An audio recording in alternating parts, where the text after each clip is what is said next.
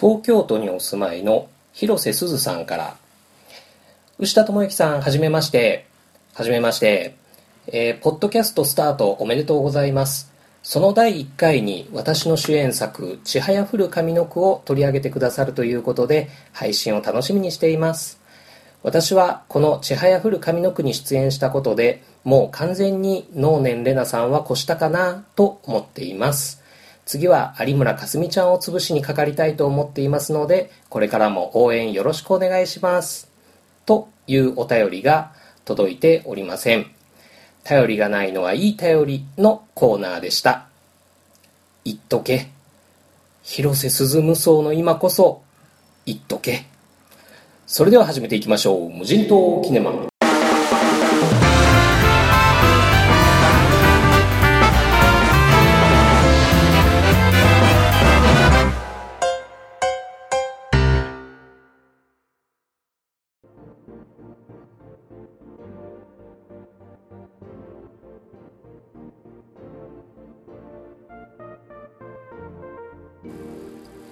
はい。では本日、無人島キネマに上陸する作品は、ちはやふる上の句。サクッと概要を説明しておきますね。えー競技カルタにしか関心を持てない異常人格者一歩手前の女子高生千早が時に賭博まがい時に強引な追い込み時に色仕掛けまがいの手口でクラスメートを巻き込み競技カルタの全国大会を目指すというお話です。えー監督は「彼女は嘘を愛しすぎてる」とか、えーガチボーイの小泉紀弘監督、えー主演は今飛ぶ鳥を落とす勢いの広瀬すずですね、えーどんな人におすすめの映画かというと、えこれはかなり間口が広いどんな人にでもおすすめできる映画ですよ。えコアなファンからも絶賛ですし普段からそんなに映画を見に行かない人が、え1年に23本見る映画のうちの1本に選んだとしても十分に満足できる映画だと思います、えー僕牛田にとってこれはどんな映画だったのかという意味では、えー勇者リクルートからチームが出来上がるまでの映画という分類をしています。この分類の代表的な作品としては、えー黒澤明の「七人の侍」とかジョージ・クルーニー主演の「オーシャンズイレブン」なんかが有名ですよね。ある目的がある、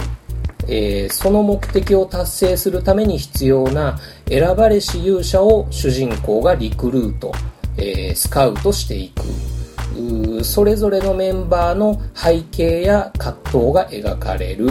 えーメンバー間の反発や理解がありつつチームワークが芽生え始める。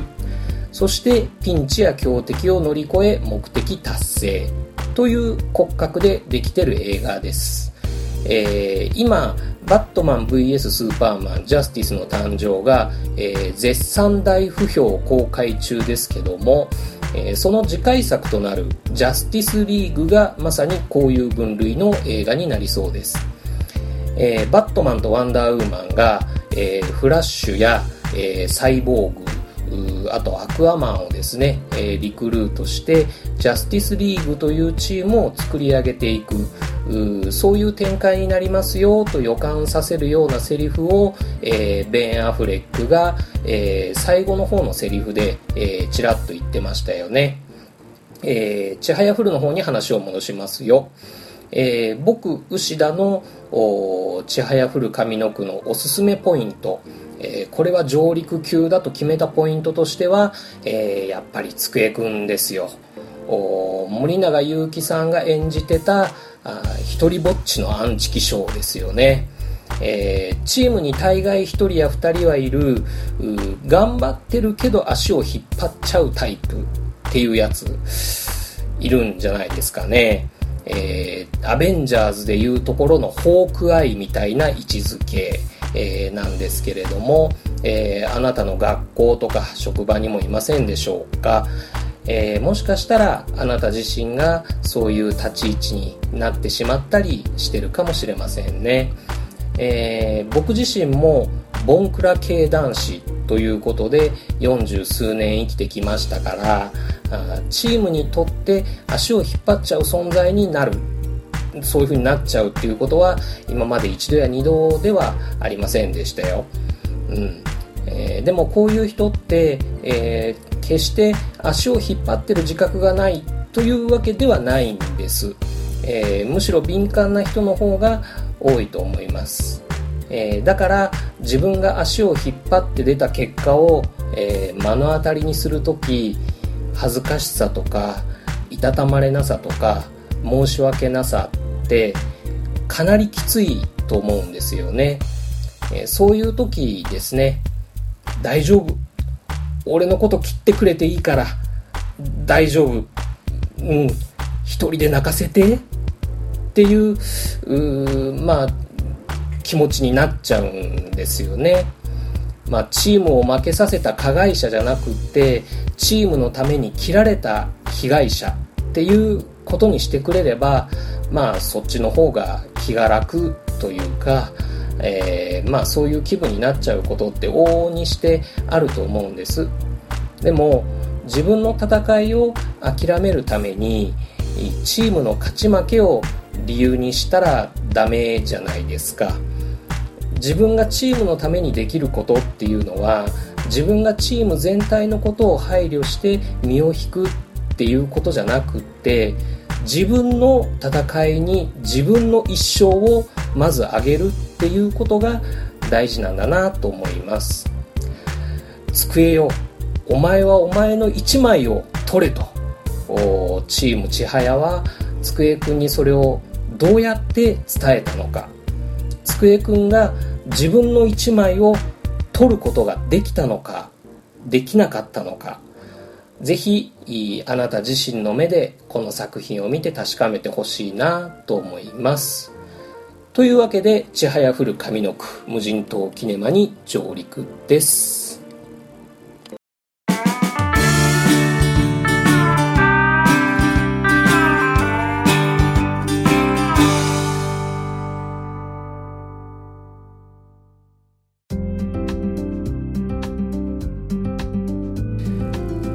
というわけで後半は無人島キネマからの帰り道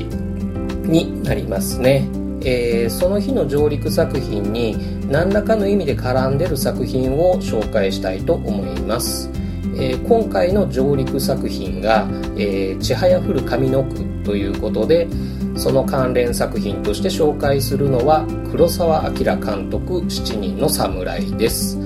えー、前半でも作品名を挙げましたように、えー、勇者リクルート映画という絡みということですね、えー、7人の侍って見たことあります？名前は知ってるけど実はまだ見てないっていう人も実は意外と多かったりするんじゃないでしょうかね、えー、そういう僕も同じような口で「7人の侍」を初めて見たのはまだ去年の2015年です。でもそういう人にこそおすすめな映画だと思います。白黒の古臭い映画っていうイメージはありますけどね、えー、まあ最初の5分我慢して、えー、慣れてくるとまあ面白い映画だと思いますよ、えー、1950年代のアベンジャーズくらいなつもりで見てみるといいと思います。で、えー、もし見るときは、えー、DVD に字幕モードっていうのがあありますので、えー、その字幕をオンにしてみるのがおすすめです。はいではエンディング。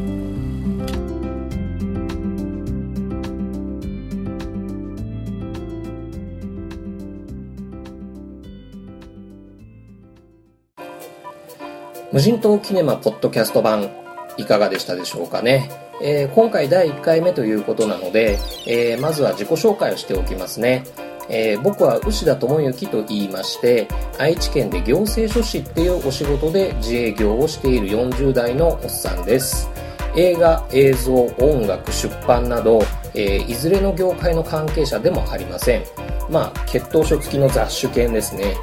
えー、ただ40代になった時サラリーマンを辞めて独立開業するごたごたの中で、えー、まあ、結構いろいろ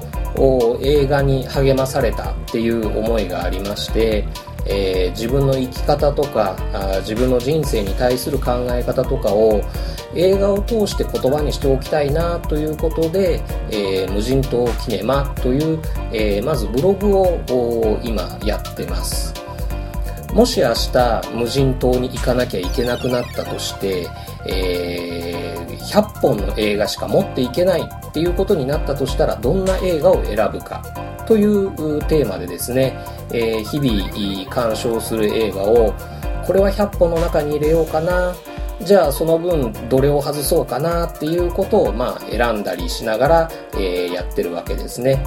で、えー、無人島に持っていく100本に入れてもいいというくらいいい映画を上陸級